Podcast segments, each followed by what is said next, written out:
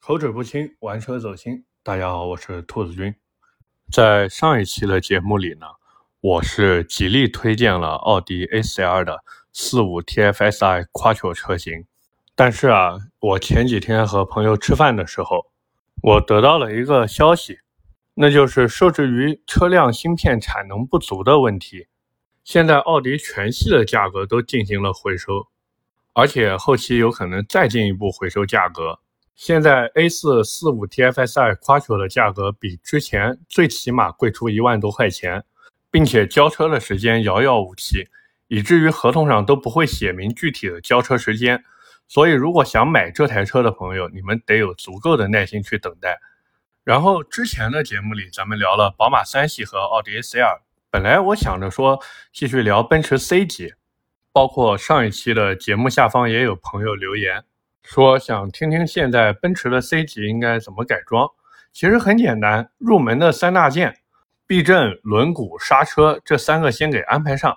然后 AMG 的包围搞一搞。心情好的话就贴个改色膜，心情不好就弄套排气炸炸街。反正也别纠结能不能跑得快，那个 1.5T 的机头你想跑也跑不快，帅就完事儿了。其实转头想一想，好像现在奔驰 C 级确实不如以前有可玩性了。尽管现在有一个 2.0T 高功率的 C300L 放在那边，似乎还有一点性能潜力，但是那台车现在价格非常的高，一一年到头都卖不出去几台。而且作为一个正常的消费者来说，我都有买 C300L 的钱了，那我为什么不去买一台 A35 AMG 呢？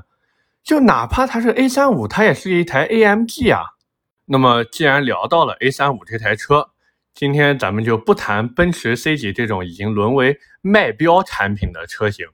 我们今天呢就聊一聊这种豪华品牌的入门级钢炮之间到底应该选哪一台。这也是很多朋友一直在问我的事情，到底是现在去买一台 A35 回来，还是等一等有可能明年就上市的新款奥迪 S3？其实咱们回过头来看看现在这种豪华品牌的入门级钢炮。真的太惨了，比如宝马现在都放弃了后驱平台的一系，不管是之前的幺二零还是 M 幺四零，通通都逃不过停产的命运。哪怕咱们把之前两门后驱小跑车那个宝马二系也算上，现在都变成了国产前驱一系的换壳车。就即便我们不去看这种国产的车型，宝马现在连海外版的两厢一系都变成了前驱平台。虽然我看海外不少人评测下来，那个前驱的 M 幺四零其实不输给现在后驱的 M 幺四零，但是从我自己的角度出发，没有后驱的宝马还能是宝马吗？所以实际上在小钢炮这个范畴里面，宝马真的现在给我有一点自暴自弃的感觉。那咱们撇开宝马这种佛系躺平的牌子不谈，目前这三家豪华品牌里，还在老老实实造钢炮的。似乎也就剩下了奥迪和奔驰，但是即便如此，我们在国内其实能买到的车型也不是很多。比如奥迪并没有把更牛逼、性价比更高的、可玩性更强的奥迪 S1 引入国内，以至于如果你想买奥迪的入门级小钢炮，你现在最起码也得从奥迪 S3 开始看起。但是旧款的 S3 因为国六排放的问题停产了，现在只能等新款。那么和奥迪不一样的是，奔驰现在就非常会抓国内市场。他们不仅在奥迪 S3 停产之后引入了 A35 系列车型，还顺便引入了 CLA35 这台车，用更高的颜值去征服消费者。哪怕价格贵一点，但是一看到那台车的轿跑车身，打开门发现，哎，还是个无边框车门，这叫什么？这叫腔调。奔驰甚至还做了一个北京奔驰 A35L，去打更入门的性能车市场。所以奔驰的市场嗅觉真的比狗都要灵敏。除了敏锐的市场嗅觉之外，奔驰现在的玩法也非常的聪明。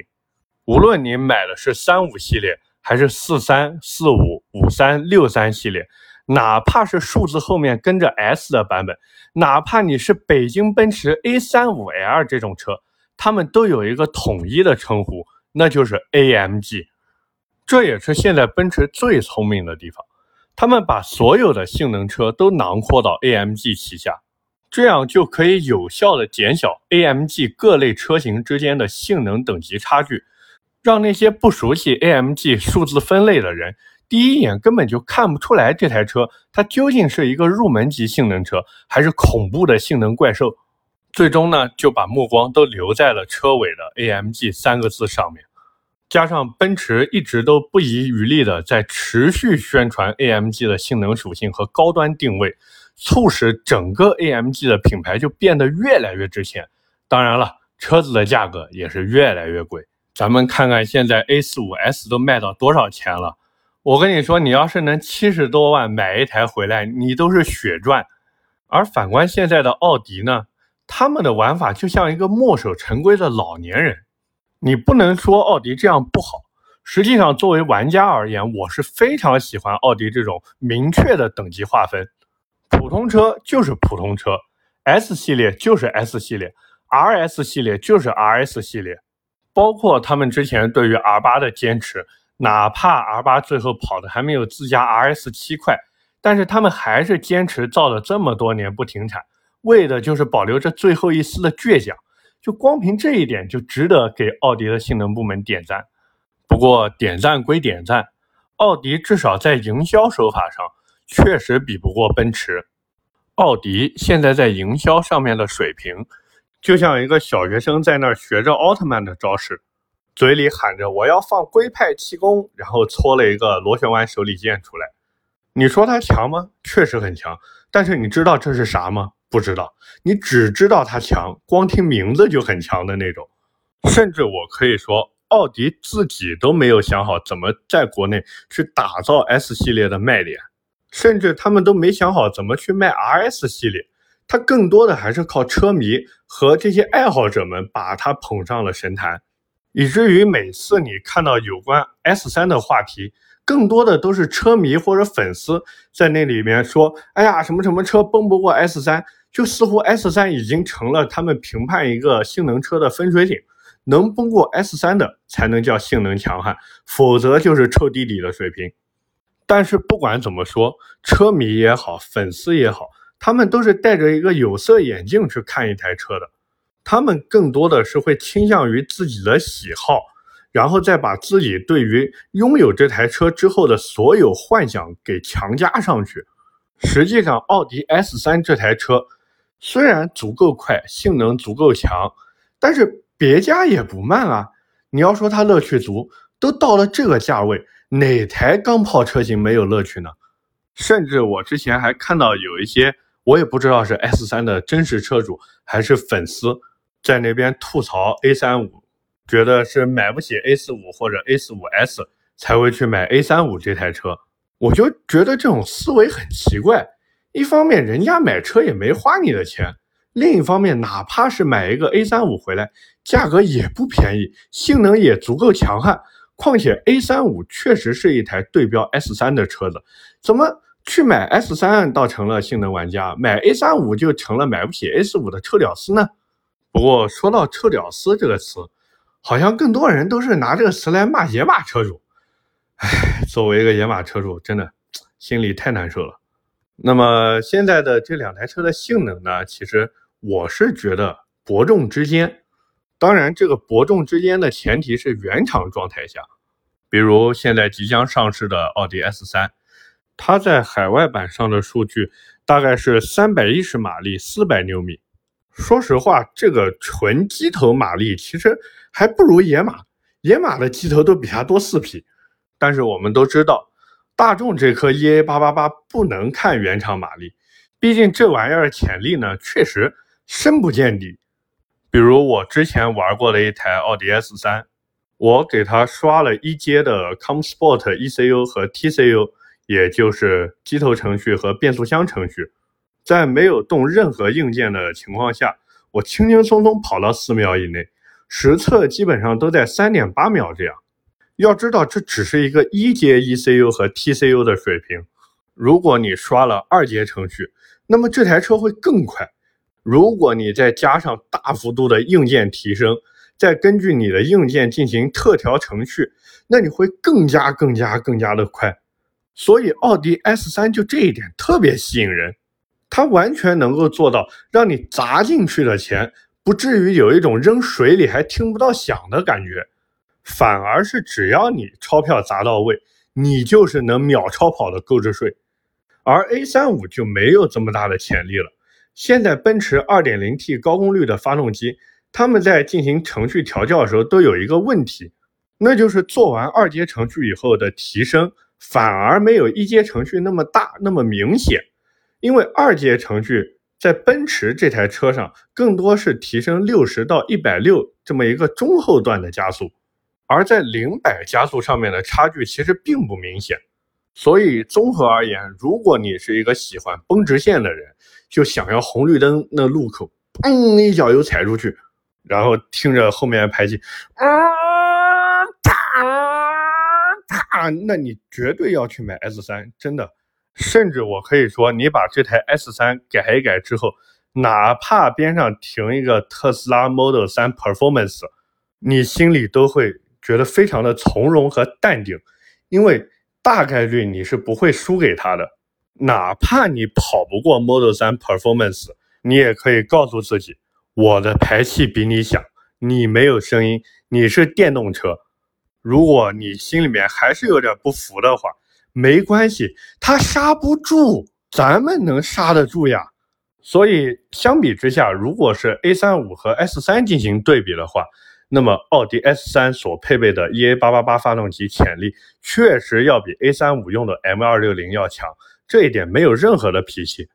但是假如我们撇开所有的性能和改装潜力不谈，我们单看价格，那现在奔驰 A35 系列的价格是真的香了。现在奔驰 A35 普通版本的价格是三十九点九八万，先行特别版的官方指导价要四十二点九八万，但是这台车目前的市场优惠行情基本上都能达到三万块钱左右。先行特别版的话，在有的地方甚至能优惠到四万，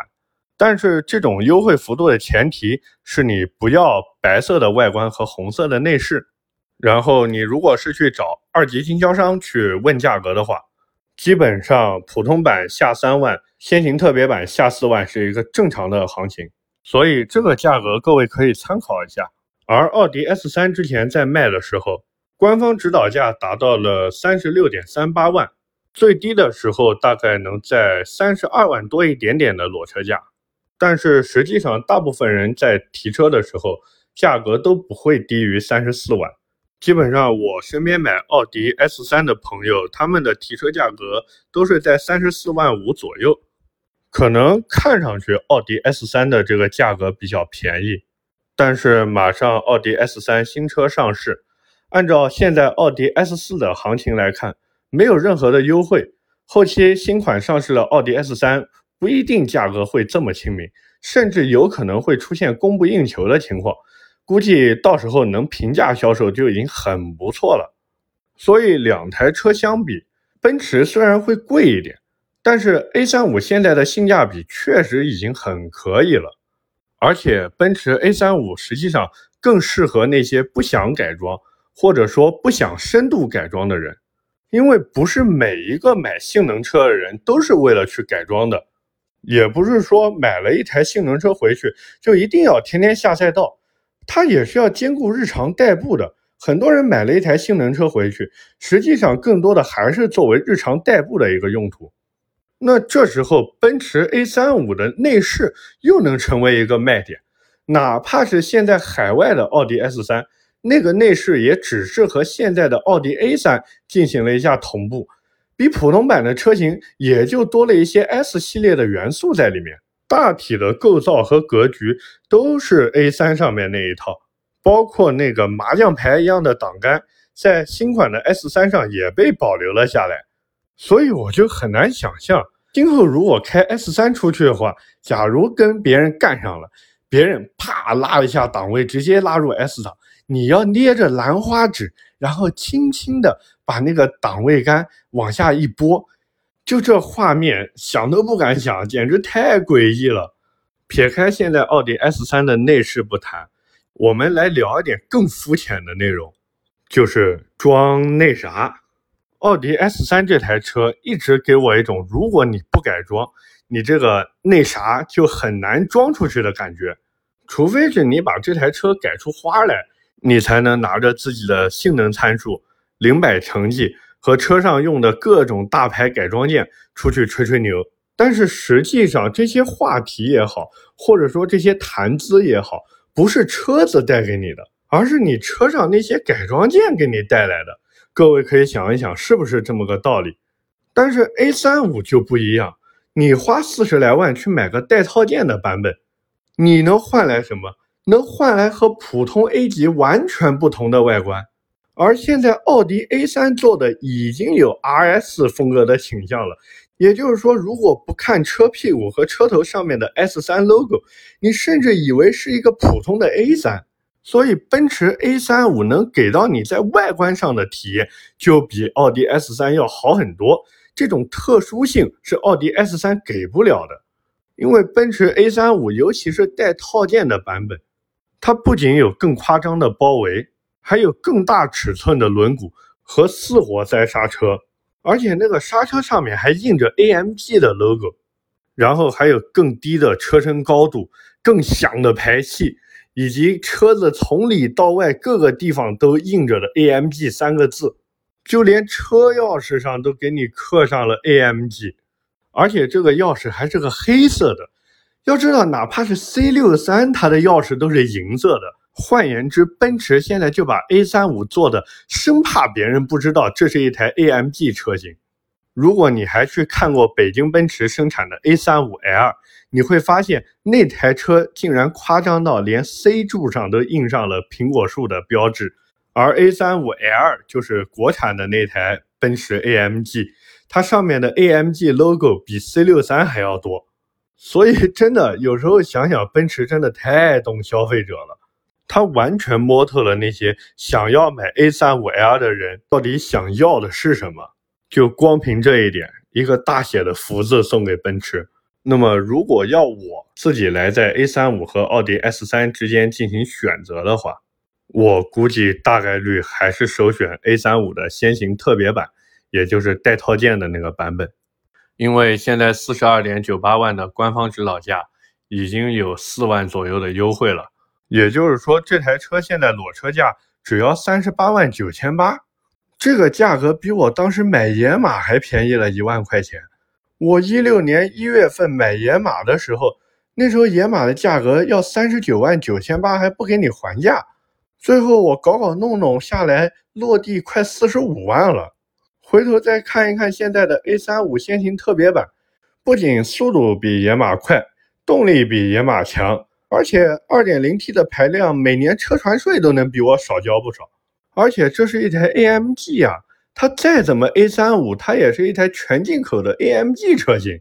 也就是说，你花费比当年买野马还少的钱，就可以拥有一台入门级的 AMG 车型。以后不管是同学聚会还是亲戚聚餐，掏车钥匙的时候都有底气了。如果真有人问你开什么车，那你这时候就是对吧？装那啥的好时机了呀，你就可以淡淡的说一句啊。我这也没啥，就是一台奔驰 AMG 而已。哎，说到这里，其实我自己的内心都已经有些激动了。我准备去跟家里人申请一下，看看能不能把我这台服役了将近六年的野马，去换成奔驰的 A35 AMG 了。虽然我总是吐槽北京奔驰减配，臭不要脸，没有良心，没有良知，但是对于这台全进口的 A35，尤其是现在这个价格下的 A 三五，而且还是带套件的 A 三五，并且还是隶属于 AMG 系列的 A 三五，我只能说一句真香。OK，以上就是我们今天节目的所有内容，咱们今天就聊这么多，也非常感谢各位的支持。我的节目会在每周二和每周四更新，如果你觉得我聊的还行，可以点击订阅专辑。在第一时间就会收到节目更新的提示。当然，我也非常欢迎各位在下方评论区留言、点赞、评论，是对主播最大的支持。我们下期接着聊，拜拜。